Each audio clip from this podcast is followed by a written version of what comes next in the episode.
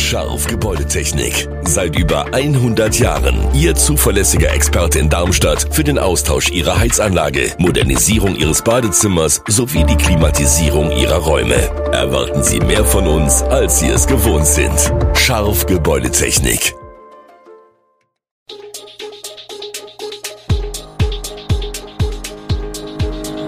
Gude, unser morgendliches News Update. Das Wichtigste aus Südhessen für Sie im Überblick. Guten Morgen aus Darmstadt an diesem 19. Oktober.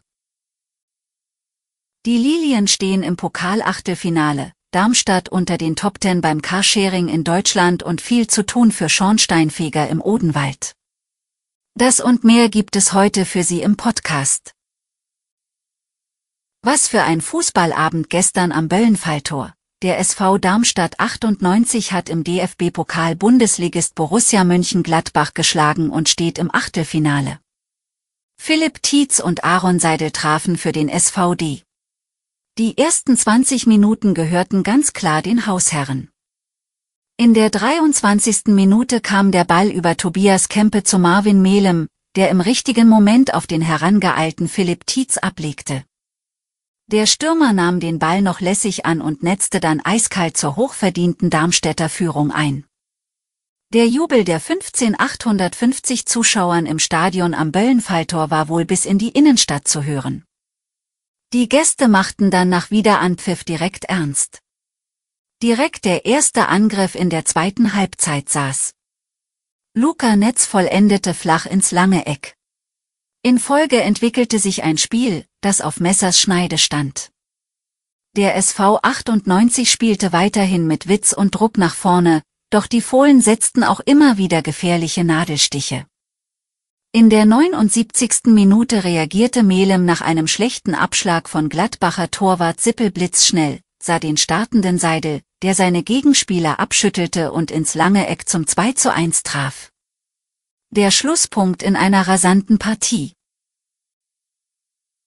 Darmstadt belegt beim Carsharing bundesweit den zehnten Platz. In Darmstadt kommen 1,25 Leihautos auf 1000 Einwohner.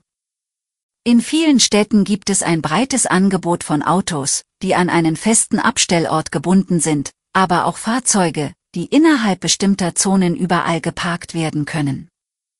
In Darmstadt sind die meisten Leihautos stationsgebunden. Da sie häufig auf privaten Parkplätzen untergebracht werden, sind viele von der Straße aus nicht sichtbar. Das bemängelt der Bundesverband Carsharing. Ebenfalls fehle die Ladeinfrastruktur für Elektrofahrzeuge. Die Firma Book Drive hat in den letzten Jahren das Angebot in Wiesbaden und Mainz stark ausgebaut und erhofft sich ähnliche Erfolge auch an diesen Standorten.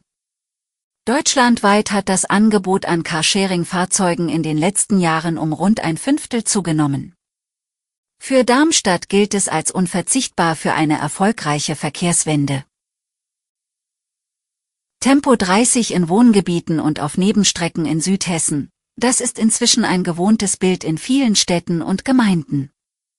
Generell Tempo 30 auf Hauptverkehrsstraßen einzuführen ist zwar schwierig, aber nicht ausgeschlossen.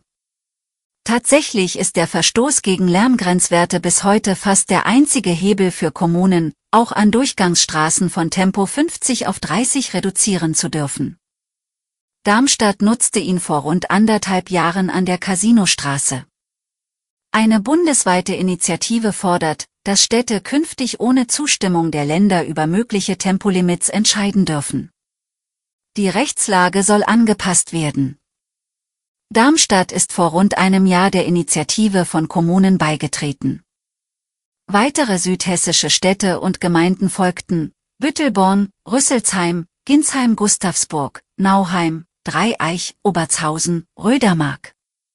Nicht vertreten sind bislang Städte aus dem Landkreis Darmstadt-Dieburg und dem Odenwaldkreis. Die Schornsteinfeger im Odenwald eilen von Einsatz zu Einsatz. Die Anfragen nach Abnahme von Ofenneuanschlüssen sind im Zuge der Energiekrise stark gestiegen. Im Odenwaldkreis sind zehn Schornsteinfeger und etwa zehn weitere Mitarbeiter für die Sicherheit und Sauberkeit der Wärmeerzeugung von 2500 Häusern verantwortlich. Es kann derzeit zu längeren Bearbeitungszeiten kommen. Die Schornsteinfeger befürchten, dass manche Personen ihre Öfen eigenständig in Betrieb nehmen. Das ist aber gefährlich. Bei inkorrektem Betrieb kann es zu einem Schornsteinbrand oder zu einer Verpuffung im Kamin kommen. Deshalb verweisen die Schornsteinfeger auf die festgelegten Sicherheitsbestimmungen. Im waldreichen Odenwaldkreis haben viele Menschen eine Holzheizung. Die Wirkungsdauer des derzeitigen Trends sehen die regionalen Schornsteinfeger aber begrenzt. Laut ihnen werden wieder normale Zeiten Einzug halten, wenn der Markt in den Ortschaften gesättigt ist. Energiesparen ist das Gebot der Stunde. Auch im Handel ist das Thema längst angekommen. An dunkle Schaufenster in der dunklen Jahreszeit und ausgeschaltete Leuchtreklame muss man sich gewöhnen, und bald auch an frühere Ladenschlusszeiten? Thomas Gut-Berlet, Chef des Lebensmittelhändlers Teegut aus Fulda, hat die Diskussion angestoßen und in einem Brief an die Bundesregierung kürzere Öffnungszeiten gefordert. Dies soll den Händlern beim Energiesparen helfen und das Berufsbild im Einzelhandel wieder attraktiver machen. Personalmangel und Fehlzeiten belasten momentan die Branche zusätzlich. Und die Beschäftigten, auch weil Kunden immer öfter gereizt auf hohe Preise und leere Regale reagieren. Zugleich fielen Überstunden und Spätzuschläge weg, wenn früher Feierabend sei. Teegut selbst hat aber meist von 7 bis 22 Uhr geöffnet und hat erstaunlicherweise selbst noch keine Pläne für kürzere Öffnungszeiten. In der Branche wird heftig über den Vorschlag diskutiert. Zwar haben selbstständige Kaufleute laut Lebensmittelzeitung teilweise ihre Geschäftszeiten reduziert, um Energie- und Personalkosten zu sparen. Ein Trend deutet sich aber nicht an. Alle Infos zu diesen Themen und noch viel mehr finden Sie stets aktuell auf echo-online.de.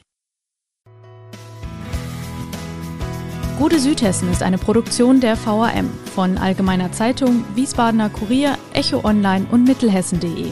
Redaktion und Produktion die NewsmanagerInnen der VAM. Ihr erreicht uns per Mail an audio.vam.de.